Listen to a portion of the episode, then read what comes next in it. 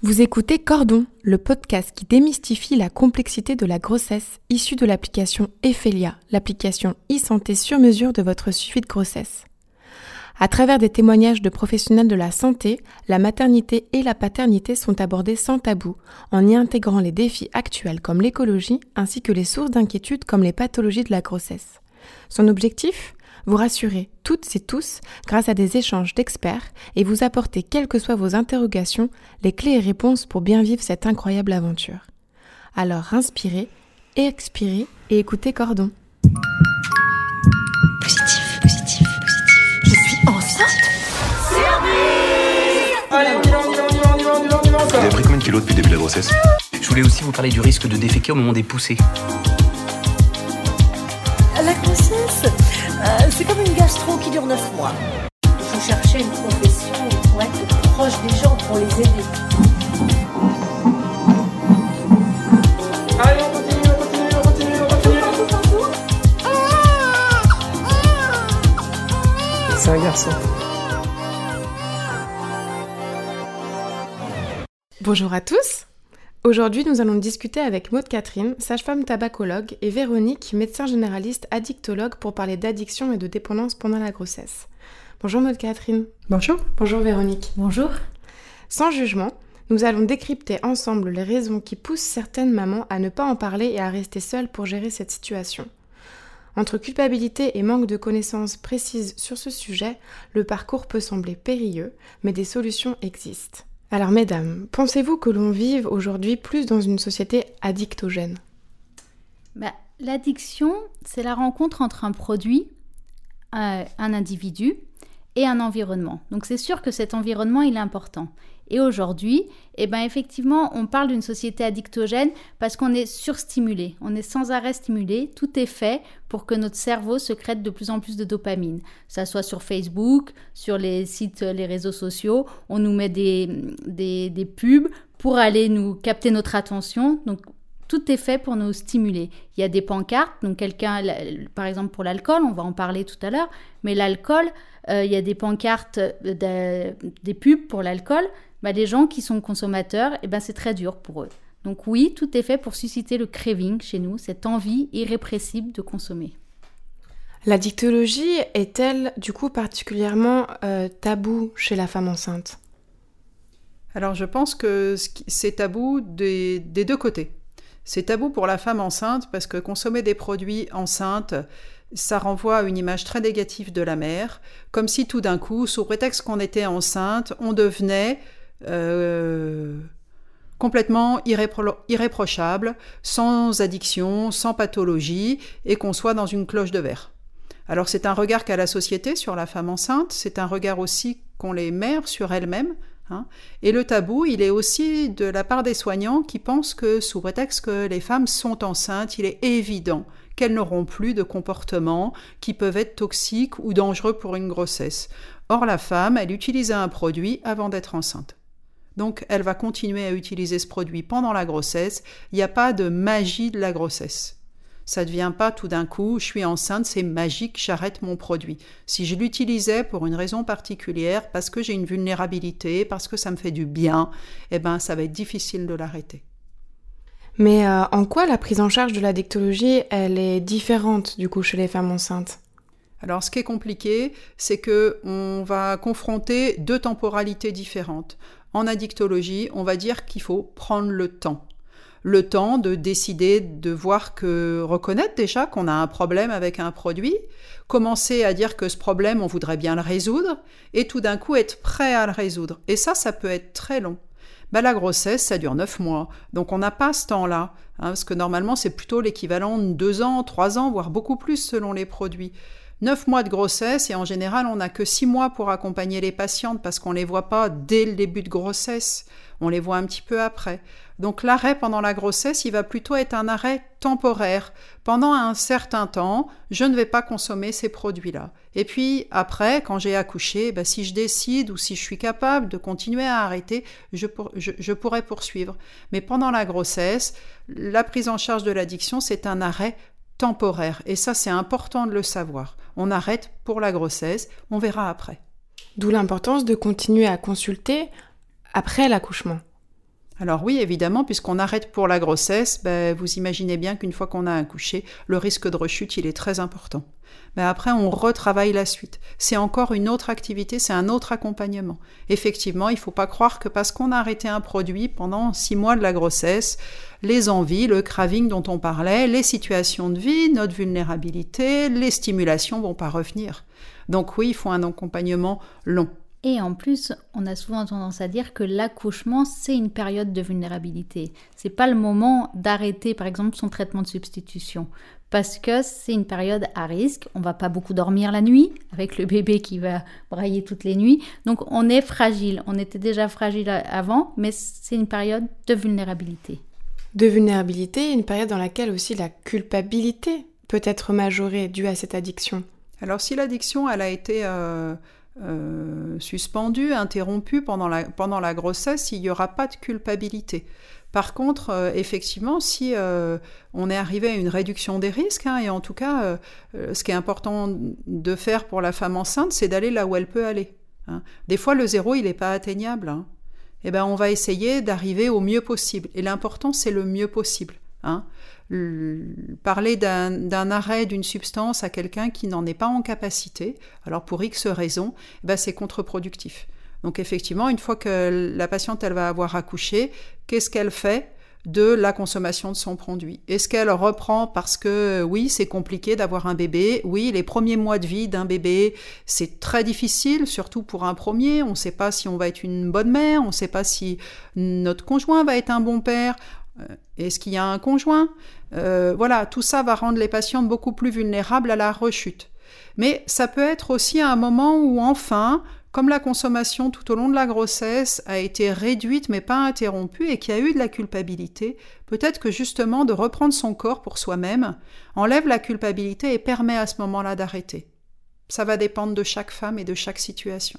Et pour l'accompagnement, je pense que c'est important de rappeler justement quand on a arrêté, si on a réussi à arrêter ou en tout cas fortement diminué pendant 6 mois, 9 mois, ça peut être dangereux de reprendre à la même quantité qu'on prenait avant d'être enceinte. Donc on a pu réduire ou arrêter parce qu'on était enceinte. Une fois qu'il est sorti, on se dit bah, je vais me refaire et là, il n'y a plus la, tolérance qui s'était installée. Hein. Dans l'addiction, il y a une tolérance qui s'installe. On l'a perdu, cette tolérance au produit. Donc du coup, c'est là où il y a le risque majoré de faire des overdoses. Quelles sont à l'heure actuelle les, les, thérapies les plus efficaces pour prendre en charge ces addictions pendant la grossesse? Pendant la grossesse, je pense que le plus important, ça va être un accompagnement pluridisciplinaire. Hein. donc ça va être dans les addictions, on dit que c'est une prise en charge médico psychosocial, donc médical les soignants, donc les, sages-femmes addictos, les médecins, mais aussi des fois elles vont avoir besoin de soutien psychologique, donc il faut une prise en charge des fois psychologique et sociale. C'est important parce que des fois quand on a les produits, il peut y avoir une précarité sociale si on n'a pas de logement, si on n'a pas tout ça. Donc c'est important aussi cet accompagnement social. Donc c'est vraiment ces trois points qui sont importants. Puis l'accompagnement, il va être long la maternité va suivre la patiente et va l'accompagner le temps de la grossesse, mais c'est un temps très court dans la vie de la femme finalement, la grossesse. C'est pour ça qu'il faut absolument qu'il y ait des relais dans la médecine de ville ou les accompagnants en santé qui sont euh, auprès de la patiente. Hein. Parce que finalement, la maternité va être un, temps très court. On vous parlait euh, de, des consultations sur les maternités de, de grossesse et addiction finalement, on va suivre ces patientes juste pendant le temps de la grossesse et quelques mois après la naissance. Or, l'addiction, elle va suivre la patiente toute sa vie. Donc c'est important d'avoir des relais aussi en ville sur euh, son médecin généraliste, c'est important, des, accompagnements psychologiques, le lien avec euh, la protection maternelle et infantile pour accompagner les mères jusqu'aux 6 ans de l'enfance, qui est beaucoup plus long. Hein. C'est important qu'il y ait une continuité dans le soin qui ne soit pas juste liée au moment de la grossesse. Il existe des groupes aussi de, femmes qui, qui viennent d'avoir des femmes présentant des addictions qui viennent d'accoucher.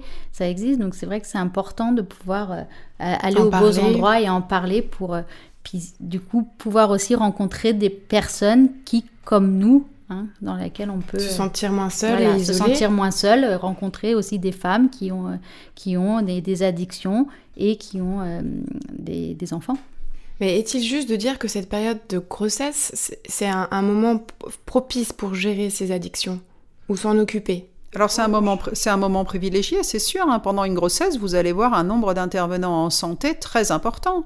Hein, vous allez voir euh, votre médecin généraliste, peut-être une sage-femme pour le suivi de la grossesse, peut-être une autre sage-femme ou un autre médecin pour l'échographie. Vous aurez peut-être euh, une préparation à l'accouchement, peut-être des soins de kiné, votre pharmacien. Et c'est un moment où vraiment vous avez l'opportunité de rencontrer énormément de soignants. Donc oui, dans ce sens-là, c'est un moment vraiment propice. Et je rajouterais que hum, la- l'addiction, ce n'est pas une question de motivation, c'est une question de dépendance. Mais il y a besoin de la motivation. La motivation est importante, c'est ce qu'on disait. Et donc la grossesse peut être cette motivation. Une motivation qui- intrinsèque. intrinsèque, du coup, pour déclencher, pour changer de stade, ou au moins pour essayer à ce moment-là d'arrêter les produits, ou réduire, ou se poser la question. Peut-être que finalement, euh, bah, j'arrive plus à arrêter le produit, je suis enceinte. Peut-être qu'effectivement, j'ai un rapport à ce produit euh, plus compliqué que ce que je pensais. Il faut que je me fasse aider. Les patientes, peut-être qu'elles elles n'iraient pas dans une démarche de soins pour elles-mêmes, mais elles peuvent y accéder pour le bébé. On parle ici de la future maman, mais quelle est la place des proches dans cet accompagnement? Est-ce qu'ils peuvent être les, les initiateurs, les accompagnants Moi, je parlerais même de, donc de la personne accompagnante, pas forcément pour la, pour la femme enceinte, mais en, général, en fait, moi, ce que j'ai souvent tendance à comparer, c'est que ça va être le patient qui va monter sur le ring pour aller euh, combattre son addiction, enfin, en tout cas, pour essayer de, d'avancer. Le, le professionnel de santé qui l'entourage, qui l'entoure, pardon, ça va être euh, le coach. Et l'entourage, c'est un peu le fat club, c'est le soutien. Et donc, c'est important aussi de bien expliquer à l'entourage que bah, l'addiction, c'est une maladie et on ne choisit pas d'être malade. Hein. on est responsable de son soin, mais on choisit pas d'être malade. Et du coup, l'entourage souvent a tendance à dire mais je comprends pas. euh, moi, euh, si euh, je veux pas de chocolat, je veux pas aller acheter la plaquette de chocolat. Alors pourquoi elle, elle va toujours aller acheter l'alcool alors que quand même, eh ben parce que elle a un cerveau. Hein, c'est une maladie du cerveau. Elle a un cerveau qui n'est pas le même que le vôtre. Donc il faut pas réfléchir avec votre cerveau. C'est pas le même que la, que votre conjointe là pour le coup pour les femmes enceintes. Ou alors, au contraire, c'est le même, et le conjoint ou les amis ont les mêmes addictions, et qu'effectivement, arrêter un produit, euh, décider d'arrêter de fumer du tabac, du cannabis ou de consommer de l'alcool, quand il y en a tout le temps chez vous et que votre conjoint en consomme tout le temps, eh ben c'est très compliqué. Le cerveau de, de l'addict, hein, ça va être un peu comme, euh, comme un cerveau d'un petit enfant de 4 ans et on l'a mis devant un gros paquet de bonbons en lui disant t'as pas le droit de les manger. Eh ben il faut mieux qu'il soit pas là, ce paquet de bonbons. On parle d'addiction et on parle de dépendance. Est-ce qu'il y a une différence? Alors, bah, l'addiction, finalement, euh, ça peut être, c'est plusieurs dépendances. C'est la dépendance physique, c'est la dépendance psychologique, ce fameux craving, euh, cette envie irrépressible de consommer, et, la dépendance comportementale. C'est aussi donc l'addiction, la pathologie des habitudes. C'est des habitudes, c'est réflexe un petit peu. hein. C'est l'expérience du chien de Pavlov qui explique très bien ça. Mais euh, du coup, on peut avoir une dépendance physique sans pour autant avoir un craving, une envie très forte de consommer, etc. Donc, ça ne signera pas une addiction. On peut avoir une dépendance physique sans pour autant être addict, et vice-versa, on peut être addict sans pour autant avoir une dépendance physique euh, au, au produit. Alors, souvent, il, il y aura quand même un petit syndrome de manque, mais voilà, c'est pas synonyme dans ce sens-là. Puis on peut avoir des problèmes de dépendance qui n'ont rien à voir avec des produits. On peut avoir des dépendances affectives et avoir des comportements qui nous poussent tout le temps à rechercher cette affection euh, d'autrui, par exemple, alors que autrui, il nous fait que du mal. Quel serait euh, le ou les messages que euh, vous souhaiteriez faire passer euh, aux futures mamans qui viennent d'apprendre qu'elles sont enceintes et qui souhaiteraient prendre en charge leur addiction? Qu'il faut en parler, qu'il faut se faire bien accompagner, Aller trouver les professionnels de santé qui peuvent nous aider, nous orienter aussi Et que- et qu'en tout cas, la première chose qu'il faut dire aux dames qui sont enceintes, qui se découvrent enceintes alors qu'elles sont consommatrices de produits, c'est que surtout, il faut pas culpabiliser du produit qu'on consomme. C'est le produit qui est toxique, jamais la mère. La mère, elle a une maladie, elle a une maladie qui s'appelle l'addiction. Au même titre que vous êtes diabétique et que vous avez de l'insuline, vous n'êtes pas responsable des méfaits du diabète sur votre bébé. Eh bien, une dame qui est addict, c'est le produit qui est toxique, pas elle. Elle n'est pas responsable des effets du produit. Par contre, elle peut, elle, se prendre en charge, aller chercher de l'aide et chercher du soin. Seul, ce sera plus difficile. Seul, c'est compliqué parce qu'il y a aussi ce qu'on appelle dans les addictions une distorsion cognitive. Alors, en bref, on ne devient pas très intelligent et on ne peut plus réfléchir normalement parce que les pensées sont perturbées par le produit. Et s'il n'y a pas quelqu'un qui vient vous montrer où est votre erreur de raisonnement, vous ne pouvez pas le voir tout seul. J'ai une dernière euh, question pour vous, euh, madame. Le podcast s'appelle Cordon. Qu'est-ce que ce mot vous évoque? Bah, Vu que je suis sage-femme, le cordon ombilical. le lien entre la maman et le bébé Alors, je, je pense que c'est un lien entre le, la mère et le bébé, mais aussi le lien entre la mère et l'enfant qu'elle a été, le lien de cet enfant avec sa propre mère, avec sa famille. Et je pense qu'effectivement, là viennent se se tisser autour de ça toutes les relations qu'on peut avoir avec son conjoint, avec son père, avec sa mère. Et c'est aussi ça qui vient beaucoup bouleverser euh, les émotions des femmes enceintes, c'est que euh, souvent il y a plein de choses de, douloureux ou, euh, ou, de, ou de difficiles qui a été un petit peu mis sous le couvercle et qui, qui, va revenir fortement au moment des grossesses. Et en fait, elles leur prennent un petit peu en pleine figure toutes ces émotions et elles s'y attendaient pas. Donc arrêter euh, des substances, arrêter des produits dans ces situations-là, c'est encore plus compliqué. Le cordon, c'est aussi cette attache, en fait. C'est l'attache du bébé euh, à, reliée à sa maman. La... Et du coup, l'image de quand on n'est jamais dans les produits par hasard, on se rattache, en fait, à ces produits. Donc, je trouve que bah, ça me fait penser à ça, en fait. Que ce cordon, c'est aussi bah, aller s'attacher, mais là, pas s'attacher aux produits et donc s'entourer des bonnes personnes, des personnes qui peuvent nous aider, sur qui on peut s'attacher et s'appuyer tout au long de cette grossesse. Merci beaucoup. De rien. Et merci à vous de nous avoir écoutés. N'hésitez pas à partager ce podcast, à en parler autour de vous et à lui donner plein d'étoiles afin de l'aider à trouver le chemin des mamans et des couples qui se posent mille et une questions sur la maternité et la paternité. Et rendez-vous sur l'application Ephelia à télécharger depuis votre Play ou Apple Store pour vivre une grossesse sereine et en sécurité. À très vite et prenez soin de vous.